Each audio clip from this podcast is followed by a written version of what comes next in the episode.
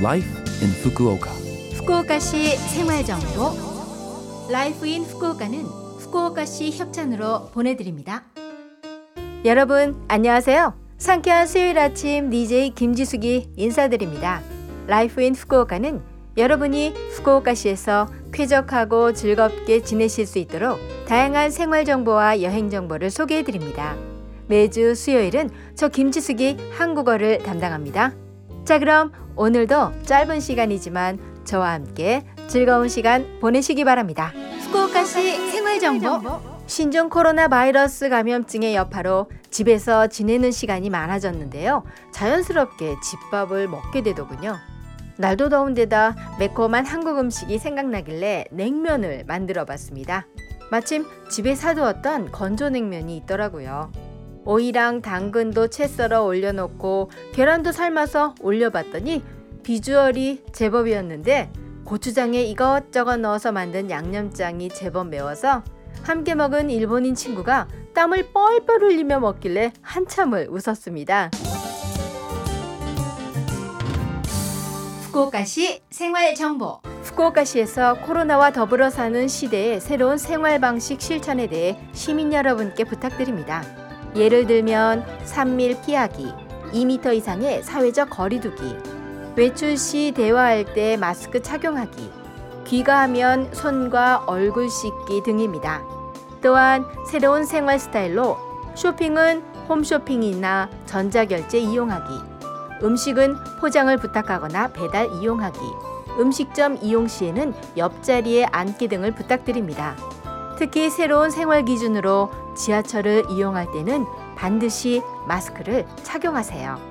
후쿠오카에는 학생이나 유학생을 포함해 일자리를 잃은 분들께 긴급 단기 고용 창출 사업을 실시하기로 했습니다. 그리고 일본 정부는 아르바이트 소득이 큰 폭으로 감소했으며 정해진 요건을 갖춘 학생에게 지급금을 지급하기로 결정했습니다. 세부 사항은 후쿠오카시 홈페이지에 게재되어 있습니다.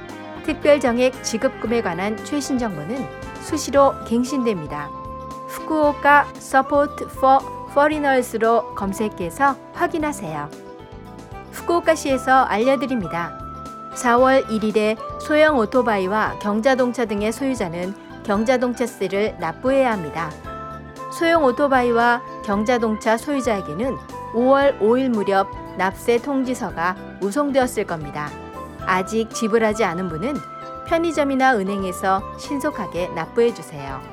그리고 1월 1일 시점에 후쿠오카시 거주자로 전년도 소득이 100만 엔을 초과하는 분은 시현미세를 납부할 가능성이 있습니다. 회사원은 급여에서 지불하며 회사원이 아닌 분은 6월 15일 무렵 납세 통지서가 도착하오니 편의점이나 은행에서 납부하시기 바랍니다. 경자동차세 등의 세금을 미납하면 재료 자격 갱신 시 불리하거나 재산이 압류될 가능성이 있습니다. 신종 코로나 바이러스 감염증의 영향으로 소득이 감소해서 시세 납부가 곤란한 분은 구청 창구에 상담하시기 바랍니다. 전화로 18기국 언어로 상담하실 수 있습니다. 전화번호는 092-753-6113 092-753-6113입니다.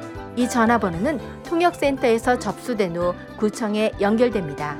여러분이 거주하는 구와 세금 문의라는 취지를 알려주세요. 후쿠오카시 생활정보 이번 주 Life in Fukuoka 한국어 어떠셨어요? Life in Fukuoka는 팟캐스트로 언제든지 들으실 수 있습니다.